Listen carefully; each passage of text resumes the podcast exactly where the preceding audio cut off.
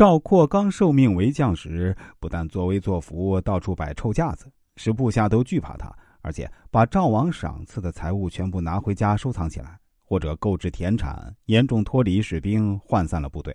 结果刚一出师就身首异处。在如今一些企业里啊，我们经常可以看到老板和员工们一块吃盒饭，一块加班，业绩好了也不吝惜薪水。这些公司往往是上下一心，越做越强。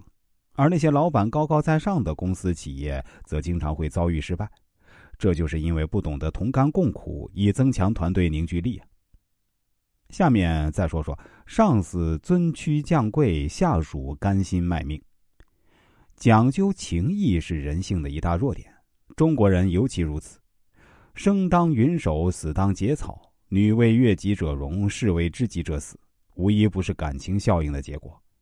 围观者大都深知其中奥妙，不失时机的付出廉价的感情投资，对于拉拢和控制部下，往往能收到异乎寻常的效果。一九九五年，中国经济生活中发生了一个重大事件，在这一事件中扮演重要角色的是某证券公司副董事长兼总裁，由于他在国债期货中操作严重违规，导致该公司濒临破产边缘。而其失误的主因，则是自己对下属过于苛刻，心胸狭小，造成了大家的离心离德。该证券公司是中国首批创建的证券公司之一。一九九二年岁末，他在香港与中国新技术创业投资公司和香港首富李嘉诚的长江实业合作，成为国内证券公司的控股人。其症结还在于这位总裁过于独裁，而没有很好的把公司团结起来。当初一起创业的二把手也是因此而离开他的。此外，还有一些人也跑到别的证券公司当高层领导。这位总裁或许对历史不感兴趣，其实放眼中国历史，上下级之间的相处艺术不胜枚举，并形成了许多潜规则。上司屈尊降贵，下属甘心卖命，就是其中很重要的一条。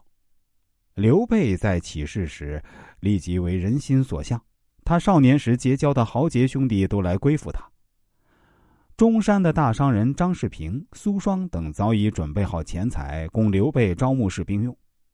平原相刘平派刺客来暗杀刘备，而这刺客竟然向刘备告了密。